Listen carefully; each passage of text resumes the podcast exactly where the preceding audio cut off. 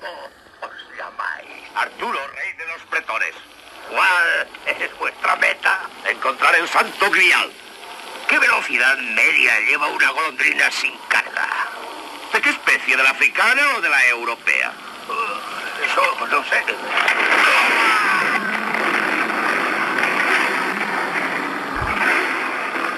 ¿Cómo sabéis tanto sobre golondrinas? Cuando sé rey hay que saber esas cosas.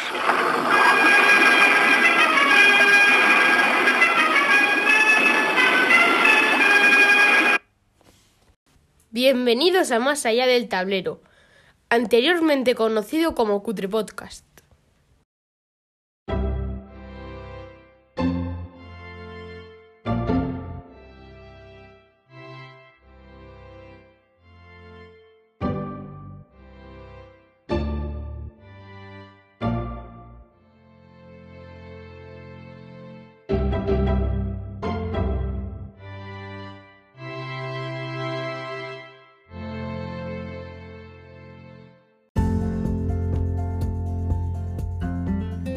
Episodio de hoy de Más allá del tablero, titulado Medievalia, en el cajón de las lámparas de vacío hablaremos del juego de ordenador de los 80, Warlords.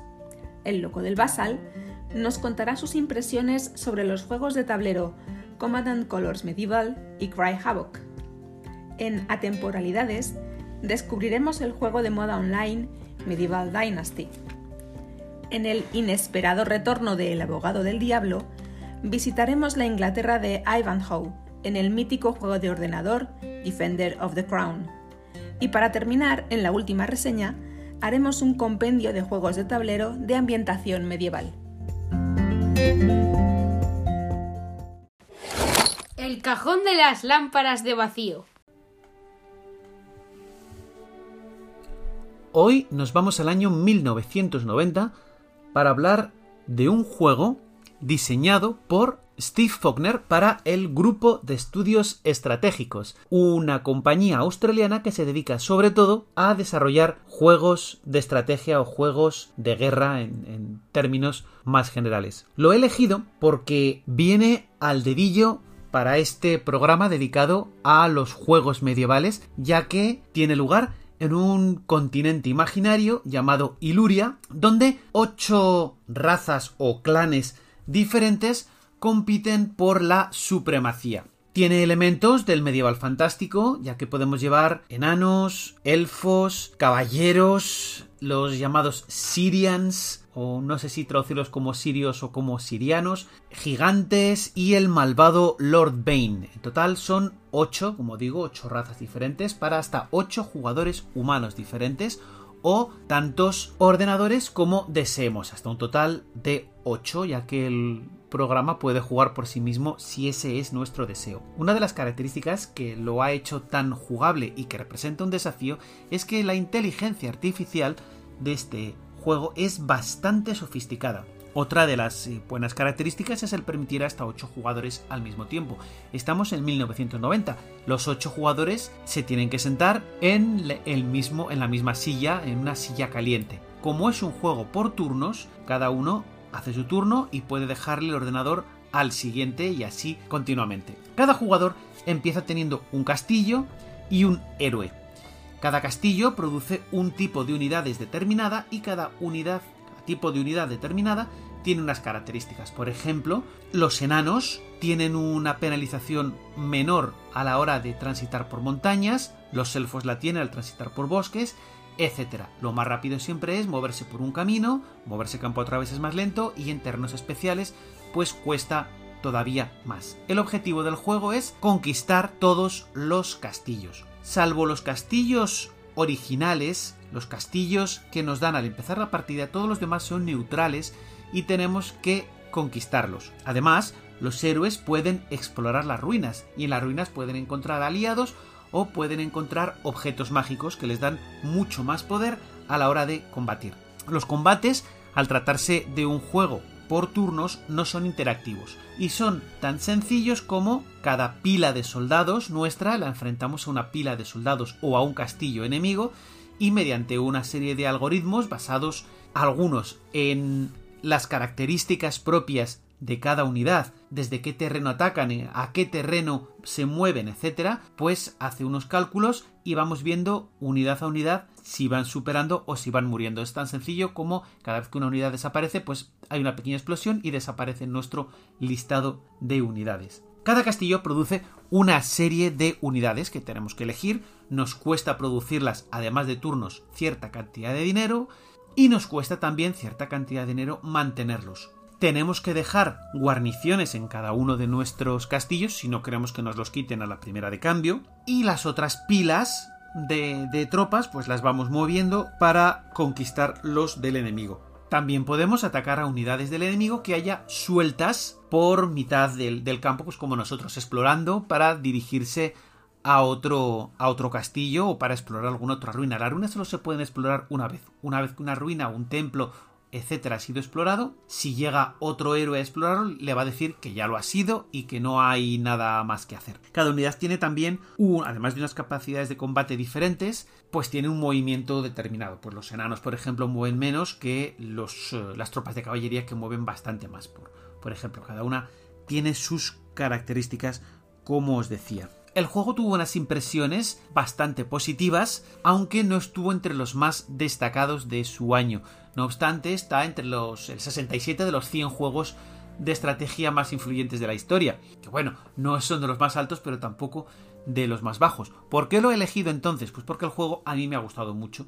He jugado muchísimo a él y me ha resultado muy entretenido, como digo, tanto en solitario como contra otros jugadores. En especial, cuando lo he jugado contra, contra otros jugadores, ha sido pues, pues muy divertido el decidir si vas a enfrentar a tu héroe con sus mejores tropas contra el héroe del, del otro jugador o si mejor no lo haces porque te estás, te estás jugando mucho. Si matan a tu héroe, todos los objetos quedan en una bolsita ahí donde haya muerto y otro héroe los puede coger y sumarlos a los suyos. Además, los héroes no tienen límite de objetos que pueden llevar. El juego, como os decía, que es muy adictivo, tuvo otras tres continuaciones que llegaron hasta el año 2003 y además tiene varios clones y varios spin-off que permiten jugar con los avances que la, que la tecnología ha ido prestando a lo largo de estos años. Es un juego abandonware, lo podéis encontrar fácilmente y podéis jugarlo siempre que tengáis un emulador de MS2 como ya hemos hablado en el pasado.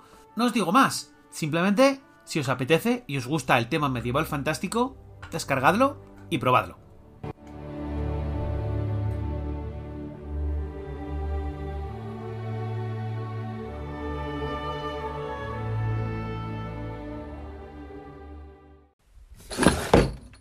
El loco del basal.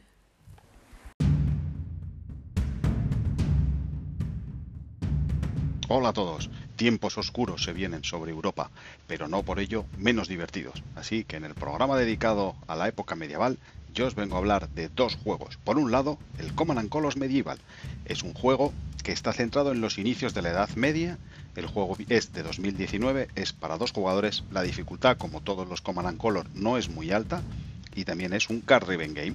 En este juego tendremos 19 batallas que se centran en batallas históricas entre Bizancio y los persas sasánidas, es decir, entre el 530 al 627 después de Cristo. Así, por ejemplo, te podremos recrear la batalla en los campos cataláunicos, donde un ejército romano junto con los visigodos se enfrentó a los unos de Atila. Más es una batalla muy entretenida, donde finalmente, cuando todo parecía perdido para la coalición romana, los visigodos consiguieron aguantar, aún habiendo perdido a su rey Teodorico I, consiguieron aguantar los envites, los alanos también aguantaron a los unos, le dieron la vuelta y consiguieron vencer a los unos que tuvieron que retirarse del campo de batalla. El general romano, hay muchas teorías, desde que no se atrevió a atacar a los unos, que los visigodos rompieron la alianza, el nuevo rey visigodo rompió la alianza con los romanos y por lo tanto ya no tenía parte de su ejército para acabar con los unos, o lo que dicen otros, y es lo más normal, es que el general romano tampoco quería que los visigodos se quedaran como la nueva tribu dominante y que pudieran, en lugar de acabar el imperio romano por culpa de los unos, hubiera acabado por culpa de los visigodos. Pero bueno, esta es una de las 19 batallas que podemos luchar en este juego muy entretenido. Al final este juego, como todos los Command Color, es muy sencillo, en un mapa eh, un ejército estará en una parte del mapa, el otro ejército en- enfrente, con diferentes tipos de tropas. Tendremos unas cartas, porque como he dicho antes, este juego es un card driven game, en el cual nos permitirá mover o los tres sectores de nuestro ejército, porque el mapa está dividido en, tres zonas, o solo algún sector, o podremos cargar con la caballería, etcétera, etcétera. Bueno, es una de las cosas que tiene esta serie de juegos, ¿no? De los Command and Color, que hay veces que no tienes cartas para hacer lo que tú quieres. Pero bueno, también representa un poco la realidad de un campo de batalla. Los generales no siempre conseguían que sus ejércitos hicieran exactamente los que, lo que ellos quisieran. Entonces, al final, en el escenario, pues habrá unas losetas de terreno que pondremos para personalizar el terreno para esta batalla y nos dirá el escenario cuántos estandartes tenemos que ganar para conseguir salir victoriosos del escenario. Y así durante las 19 batallas. Bueno, hay una página web que es commandcolors.net donde incluso hay más batallas, hay recreaciones de batallas en, en la península ibérica entre los bizantinos y, y tribus en la península ibérica, eh, poder hacer una campaña con Belisario, etcétera, etcétera. Tenéis mucho material en, en esta web. Y ya se ha publicado cuál será la siguiente expansión, que será la de las cruzadas, que empezará en el año 1000 1097 hasta el 1244, que actualmente en el P500 ya tiene 1093 pedidos, y bueno, pues que trae 19, como os decía, 19 nuevas batallas, nuevas unidades como puedan ser ballesteros, caballeros a pie, caballeros eh, montados, las órdenes de caballería, nuevas reglas y siempre más diversión. Y del segundo juego del que os voy a hablar es un juego que va a demostrar que no soy precisamente joven. Sí, yo trabajé con una máquina de escribir y no de las eléctricas, sino de las de teclitas duras. Este juego va a ser el Krayabok. Es un juego de 1981.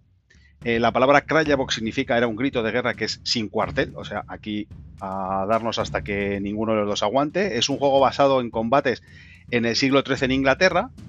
La caja venía con dos mapas, uno que se llamaba Encrucijada y otro que era un, un pueblo. Entonces venía la caja un montón de fichas, pues fichas de caballeros, caballeros montados, caballeros a pie, eh, hombres de armas, que había sargentos y infantería normal, arqueros, ballesteros y campesinos. Pero es que además cada ficha era independiente, pero era independiente, quiero decir, que era diferente. Y cada ficha además tenía su propio nombre, con lo que tú jugabas con Smithy, con Johnny, con William y te mataban a Billy, no mataban una fichita. Entonces era un juego muy divertido y además cuando te mataban la ficha le dabas la vuelta a la ficha y salía el personaje muerto, o sea, sangrando y todo, que era un juego muy divertido teniendo en cuenta que en 1981 vosotros no lo conoceréis, pero es que los juegos de Avalon Hill eran juegos sosos, no, lo siguiente. Entonces, encontrarte semejante colorido, mapas con colores que simulaban que era el pueblo, el caballero que iba a caballo, que si desmontaba el caballero tenías la fichita del caballo solo y el caballero a pie, colorido. Era muy, muy divertido. Y es que además había escenarios de todo tipo, pues desde un escenario que podía ser una reyerta callejera, en la que tenías cinco campesinos y un arquero en un bando, cinco campesinos y un arquero en otro, y a soltarse mamporros, o una revuelta campesina, o el ataque de unos bandidos a una caravana, eh, en un juego donde las mulas eran prácticamente inmortales. Eh, luego además, a este juego le siguieron un, un, montón de expansiones. Una expansión en 1983 se llamaba Sitio, Siege, luego hicieron una de Samuráis, otra de Dream, que era para, en lugar del siglo XIII, era el siglo XII. Luego estaba la de las invasiones eh, vikingas. Luego en 1987 hicieron uno de cruzadas, donde bueno, pues podías representar las batallas de, de, las cruzadas. Luego en 1990 hicieron una ya solo de vikingos. Y es un juego, pues ya a partir de los 90 empezó a decaer. Hicieron dos libros de escenarios también en los 80. Eh, la gente siguió jugando mucho, pero era un juego complicado, era un juego largo a veces, pues porque costaba mucho matarse. Y ahora, desde 2014, hay una serie que es de Historic One, que se llama La Saga Normanda. Bueno, 2013 en realidad, que son diferentes juegos que, que, se pueden comprar hoy en día a un precio razonable, que está en torno a los 66 euros en la tienda de, de Internet, eh, donde tienes diferentes, diferentes escenarios, pues desde la invasión de Sicilia por los normandos, eh, los normandos contra los daneses, de batallas en el norte de Siria, pues lo que sería en los inicios de, las cruzadas, eh, la guerra civil a la muerte de Enrique I, rey de Inglaterra, eh, pues esas guerras civiles que son entre 1135 y 1154, pues cómo lucharon, eh, tienes una expansión que es Ager Sangeris, que es una, la batalla en Jerusalén entre el rey de Proso y el ejército egipcio de Saladino. Bueno, pues es un juego que mantiene la misma estética del, del y es algo muy divertido porque, bueno, pues puedes volver a jugar a, ese juego. Y deciros, bueno, que sobre, evidentemente sobre la época medieval, que es muy extensa, hay muchísimos juegos, pero por daros dos pinceladas de juegos no muy difíciles y muy, muy divertidos. Así que, chicos, cuidaros mucho, sed felices y recordar, vamos a tiempos mejores siempre.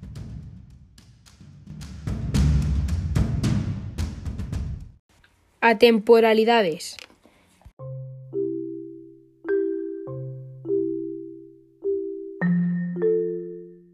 Bienvenidos, bienvenidas a este nuevo capítulo de Atemporalidades. Esta semana quiero intentar algo diferente. No voy a hablar al principio de los conceptos atemporales en los que quiero centrarme. Antes bien, quiero presentaros y hablaros de el juego en el que voy a basar este capítulo. Medieval Dynasty es un videojuego desarrollado por Render Cube, que es un estudio independiente situado en Polonia y que solo tiene 15 trabajadores y trabajadoras.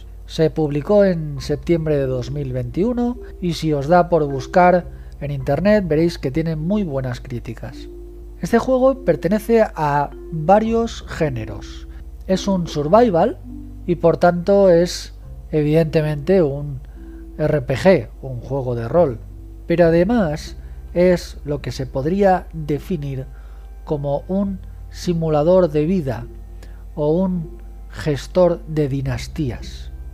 En este género podemos encontrar juegos como The Guild o Crusader Kings, pero estos juegos son más estilo estrategia, en este juego, Medieval Dynasty, al ser un survival, vamos a tener que hacer verdaderos equilibrios con nuestro tiempo, porque evidentemente necesitaremos buscar nuestro alimento, el agua para calmar la sed, los recursos vegetales o animales para abrigarnos ante el frío o sobrevivir al calor. Tiene las mecánicas típicas de los juegos de rol. Por ejemplo, árbol de habilidades con niveles de experiencia que se consiguen a base de usar la habilidad, lo cual, muy a mi pesar, consigue que en ocasiones el avance del juego sea aburrido, porque el jugador debe repetir la misma acción hasta la extenuación para poder subir niveles de habilidad. También tiene la mecánica de esquemas o recetas para poder fabricar, evidentemente la recogida de materiales y creedme, hace falta muchos materiales para poder construir, que es otra mecánica que tiene este juego. Muy importante por lo que veréis después. Hay comercio, hay misiones y sobre todo hay paso del tiempo. Esto es un giro que encontré incómodo en su día, pero acabó gustándome. A la una de la madrugada de todos los días, el juego se para. Es decir, el personaje jugador cae dormido allá donde esté y despierta a las 6 de la mañana del día siguiente. Esto está hecho así adrede porque los desarrolladores querían tener control sobre el paso del tiempo, querían que el paso del tiempo tuviera ritmo. Es muy importante porque en el juego hay estaciones. Las estaciones pasan cada cierto número de días que se configura al principio de la partida. En invierno todo está helado y hace mucho frío, en otoño ya no se puede plantar, etcétera, etcétera. El jugador también se va haciendo viejo, como se hacen viejos todos los personajes jugadores. Y esto es muy importante, porque dada la cantidad de materiales necesarios y el tiempo requerido para conseguir estos materiales, para construir o simplemente para sobrevivir, el principio del juego es bastante arduo para una sola persona. Y es que aquí está uno de los temas principales de este juego. Conseguir aliarse con personajes no jugadores. Traerlos a tu nueva aldea que estás construyendo con el sudor de tu frente y ponerlos a trabajar. Al principio necesitarás talar infinidad de árboles y eso requerirá mucho tiempo. Ese tiempo no podrás usarlo buscando ciervos, jabalíes y demás fauna para comer o para sacar pieles. El tiempo que gastes yendo a cazar no podrás gastarlo consiguiendo piedras, fibra vegetal y por supuesto el tiempo que inviertas en todas estas cosas no podrás invertirlo en la fabricación de objetos.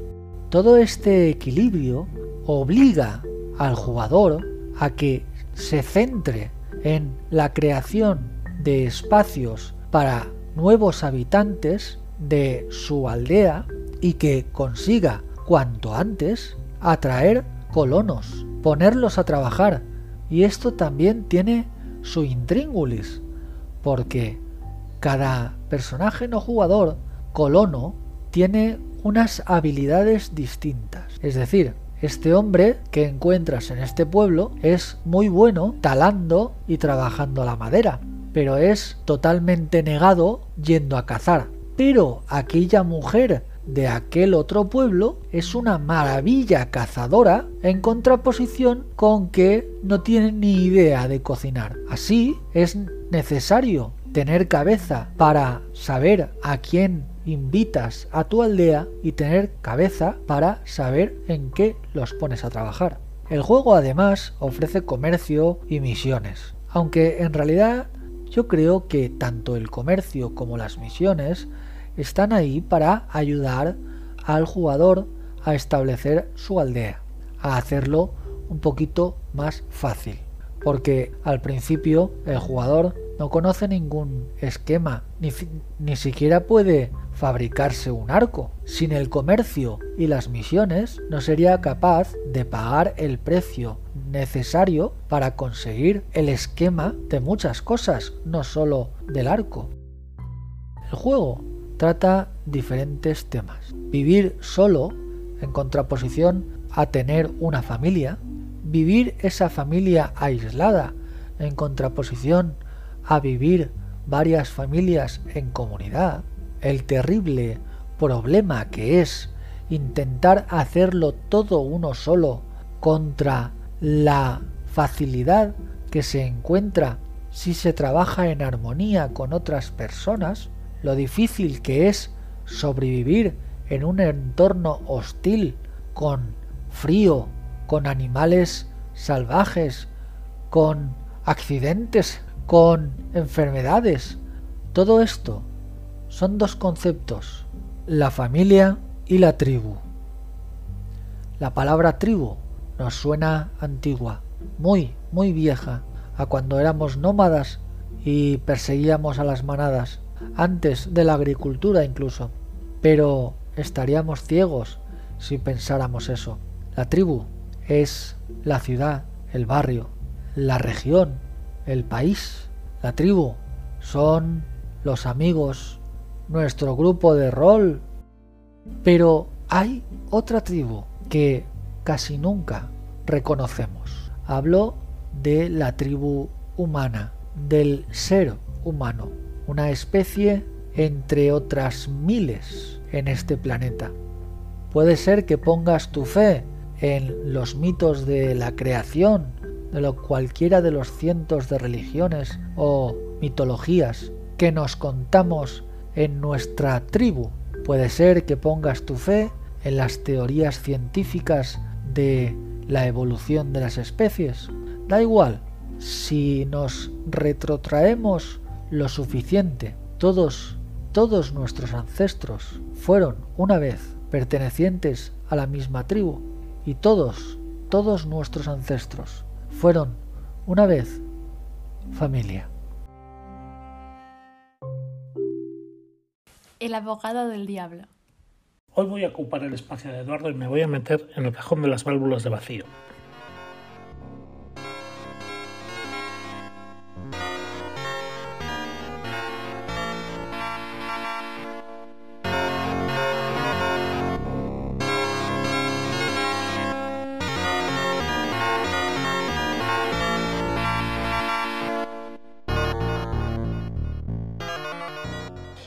Acabáis de escuchar es la introducción del Defender of the Crown. Y si Juanjo lo ha hecho bien y ha publicado el podcast en estéreo, podréis haber escuchado lo bonita que era. Tened en cuenta que el Defender of the Crown es un juego publicado en 1986. Antes del 86 los juegos eran, ¿cómo decirlo?, bastante mm, toscos. Y el Defender of the Crown, que es un juego de Cinema War, lo que pretendía era hacer un juego más parecido a las películas.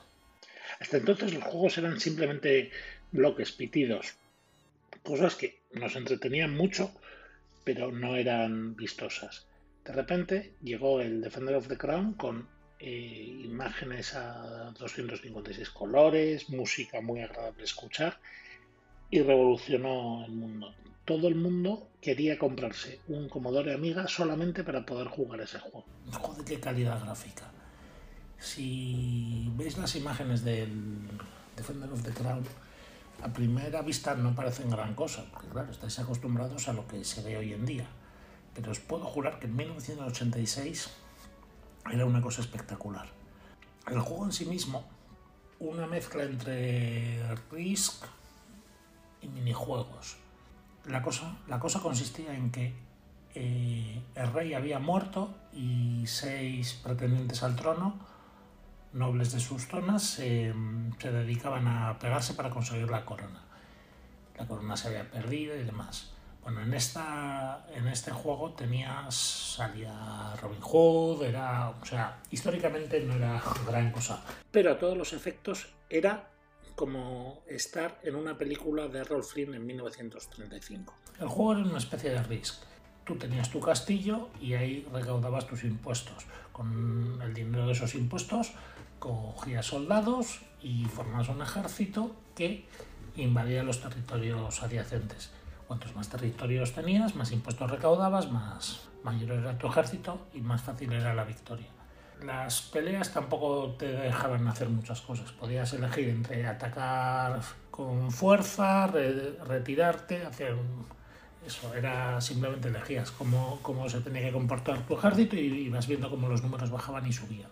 Esta parte no era, no era bonita, pero joder, qué bonitos eran los, los minijuegos que se organizaban. Porque además de las batallas estas, tenías otras posibilidades. Podías atacar por las noches los ejércitos del enemigo, les robabas su tesoro. El ataque era una tontería, o sea, tú ibas con tus dos o tres hombres y pues eso, atacabas por la noche, eh, movías unos muñequitos derecha e izquierda, ibas atacando y ya está. Si ganabas, pues te llevabas oro, si perdías, pues perdías oro tampoco. Otro de los minijuegos era el torneo medieval. El torneo medieval era pues eso, una justa. Simplemente tú te montabas a tu caballo, caballo y veías como otro caballero venía a chocarte hacia ti y tú le tenías que acertar en una parte de su escudo para tirarlo abajo. La parte era bastante complicada. Podías, los torneos podías competir por gloria o por, o por territorios. Eran bastante complicados y si competías por, por territorios perdías territorios de una manera bastante fácil. Y luego eh, estaba el ataque a los castillos. El ataque a los castillos era bonito porque tú te ponías a las puertas del castillo con una catapulta y vas haciendo agujeros en la muralla. Cuanto más agujeros hacías, más soldados enemigos morían y más fácil era tomar el castillo.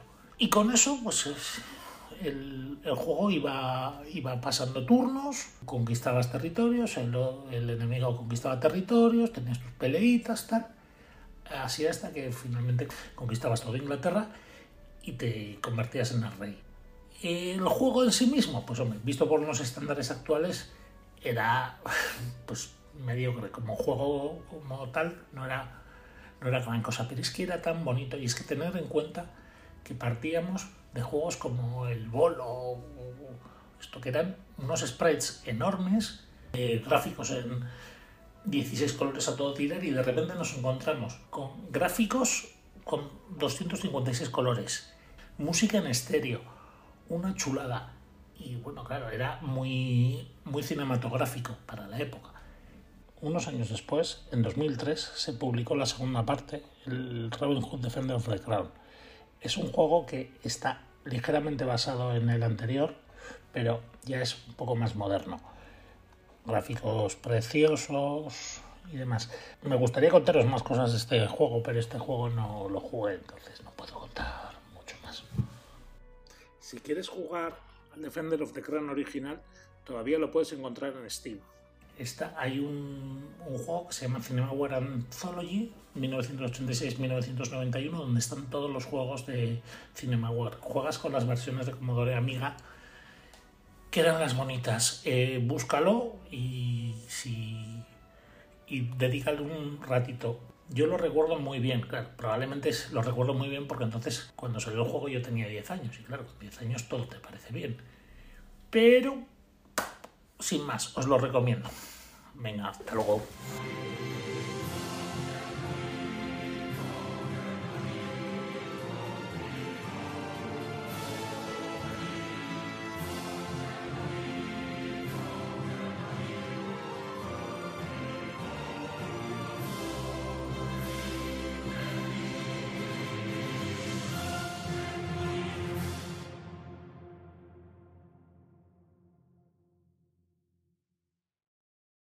La última reseña. En el episodio de hoy hemos querido acercarnos a juegos de ambientación medieval o medieval fantástica, tanto de tablero como de ordenador. Desde luego es un tema que se puede decir que es casi infinito. Hay tal cantidad de juegos, tal cantidad de enfoques, tal cantidad de posibilidades que prácticamente habría que dedicarle 200 monográficos a este tema. Bueno, como en realidad como a casi todos. Por ello yo voy a hablaros de unos pocos juegos que, ambientados de un modo más o menos abstracto, están enfocados a la época medieval. Son todos juegos de tableros, quizá hable de uno de, cartas si me da tiempo, y algunos de ellos son difíciles de conseguir, pero que aún así dejaron una cierta impronta por su originalidad o por el acercamiento que hicieron a este tema. El primer juego de que os querría hablar, no sé si ordenarlos cronológicamente por lo antiguos que se presentan en la Edad Media, no tanto en su producción, es un juego que se llamó que se llama Byzantium.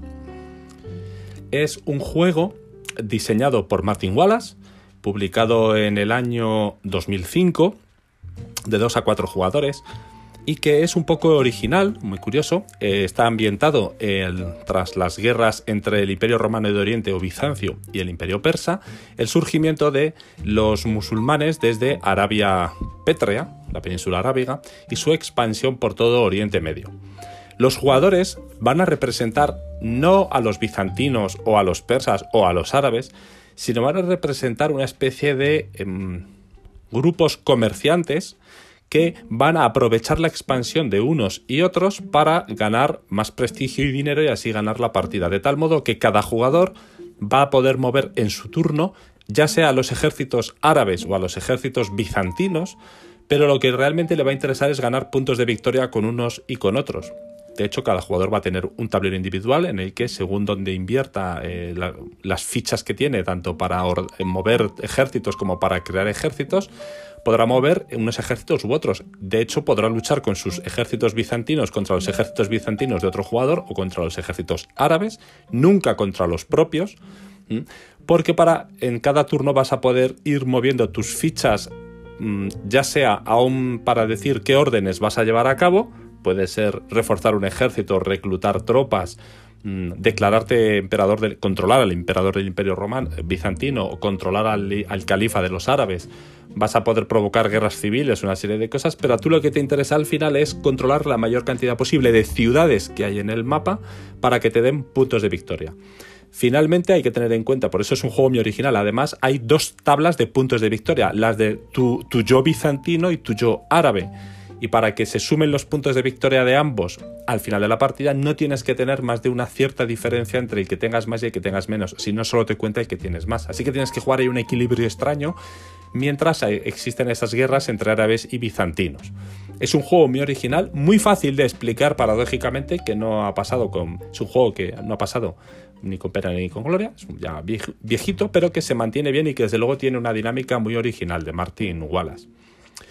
Posteriormente me gustaría hablaros de juego mm, netamente militar que aquí en España se publicó como Caballeros Guerreros, Warrior Knight, diseñado por Derek Carver, Pierre Klekin, Bruno Faiduti y Corey Konietzka. Vamos, un, mix de, de, diseñadores, como podéis ver, de Fantasy Flight Games. Tiene una expansión, se llama Corona y no me acuerdo qué, ¿eh?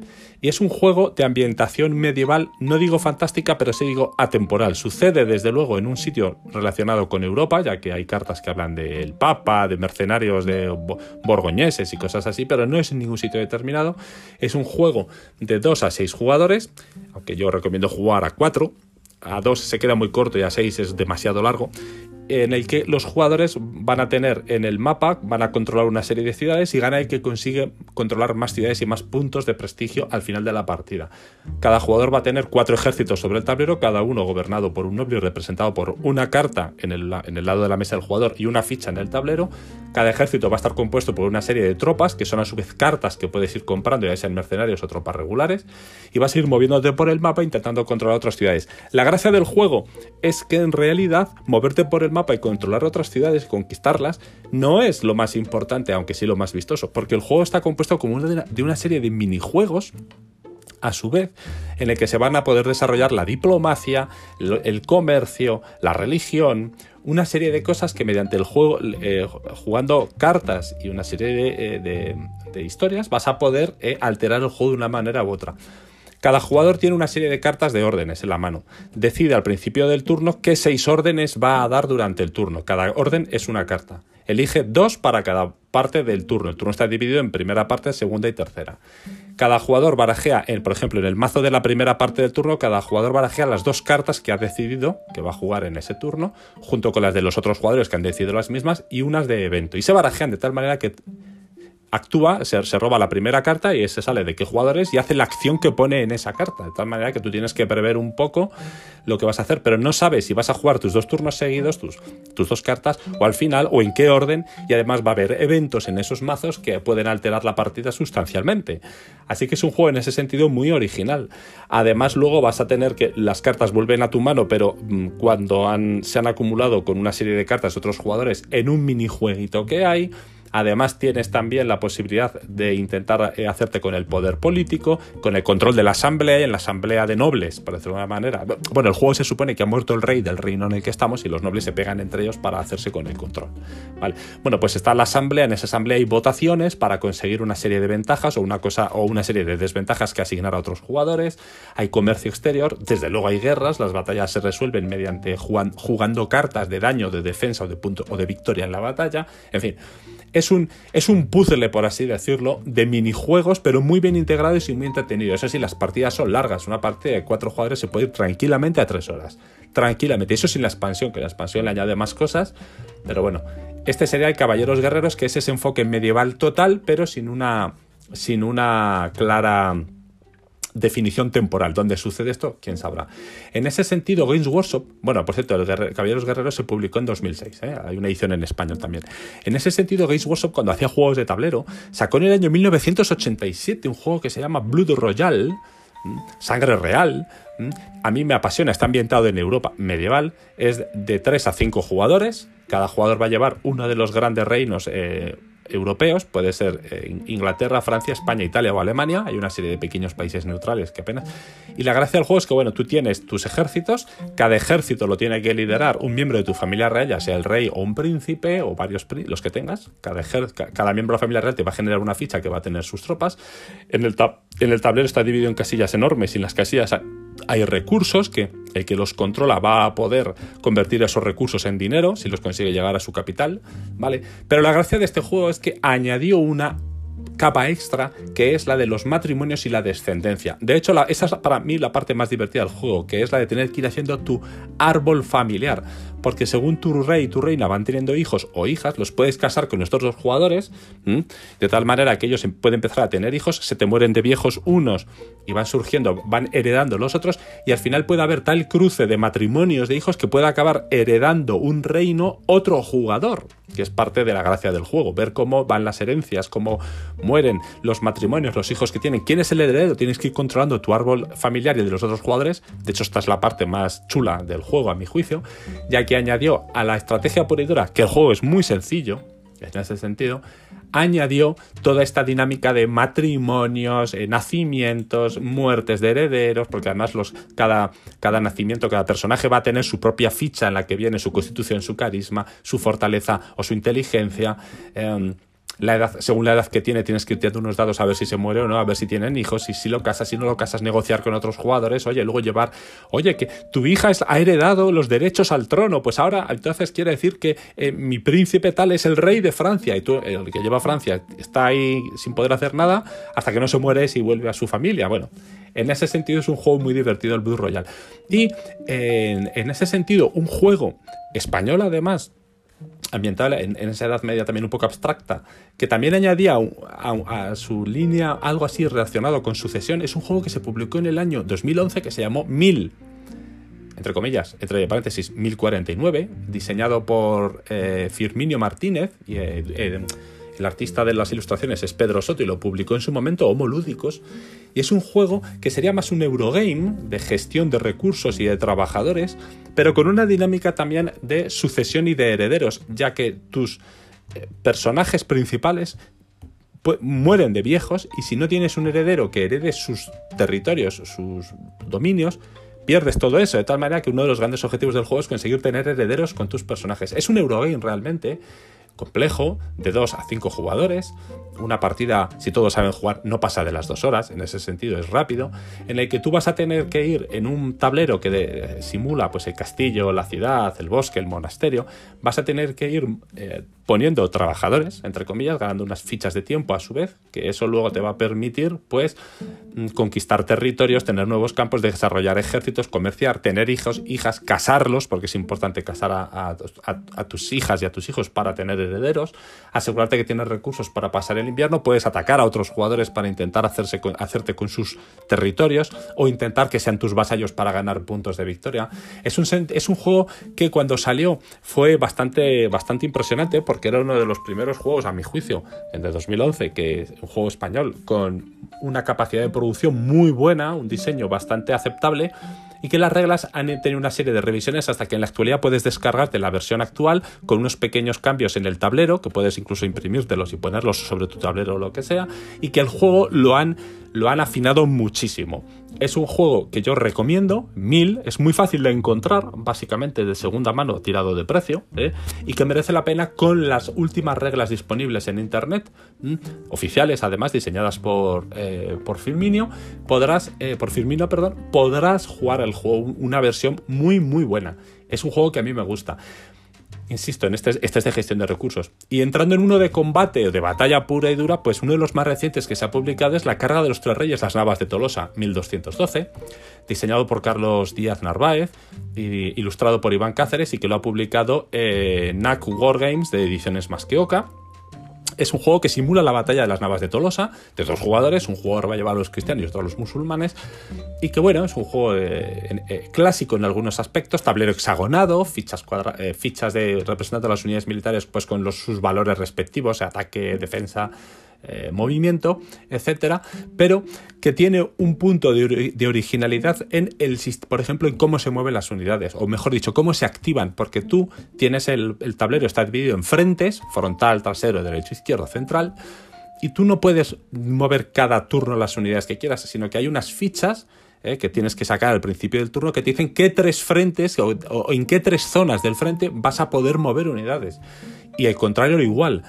De tal modo que cada batalla es distinta, porque a lo mejor en una batalla mueves muy a menudo el centro y muy poco el flanco derecho, y en otra partida es al revés o mezclado. Y luego además hay cartas de evento propias del jugador cristiano, propias del jugador musulmán y mixtas, que pueden usar unos u otros tanto para alterar combates concretos como para alterar el devenir de la batalla.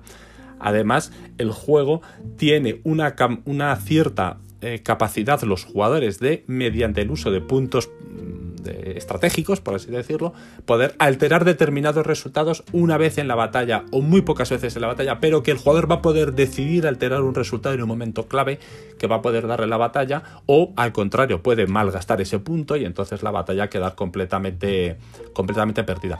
Lo cierto es que es un juego que me ha sorprendido mucho, lo he jugado ya cuatro veces y la verdad es que no hay dos partidas iguales, siendo una batalla, que es una de las cosas que a mí más me ha, más miedo en verdad de los juegos que representan una sola batalla, ¿eh? como eh, han conseguido en la carga de los tres reyes eh, eludir, soslayar ese riesgo de, de repetición. Eh, por último, me gustaría señalar otro juego. Eh, bueno, hay un juego muy famoso que se llama Nevsky, eh, que es de toda una nueva campaña que ha sacado Volcornu de tipos de juegos, que también va a tener la versión Almorávid, ambientada en la España del Cid, ¿vale? Que es un juego de la que ellos han, llamado de leva y campaña, en el que gran parte del juego, paradójicamente, también va a salir a otro diseñado por un español que es Plantagenet, ¿no? En, la Inglaterra, to, todo en época medieval, como podéis ver. Nevsky es en Rusia. Um, Almorávid es en la España del, del RIF, del CID, y este Plantagenet, por ejemplo, es en, en, Inglaterra, la cara de las rosas. Va a haber otro en Italia, va a haber otro en Germania, en Hungría. Bueno, hay un montón.